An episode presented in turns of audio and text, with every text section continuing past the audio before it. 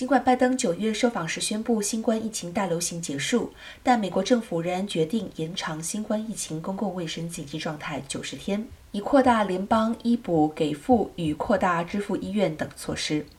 拜登政府延长新冠疫情的公共紧急状态，已在官员和两党国会议员的意料之中。这项决定也意味着帮助支持医院应对新冠疫情，并扩大医疗保险范围等措施不会改变。在这项公共紧急情况下，药剂师能注册接种新冠疫苗。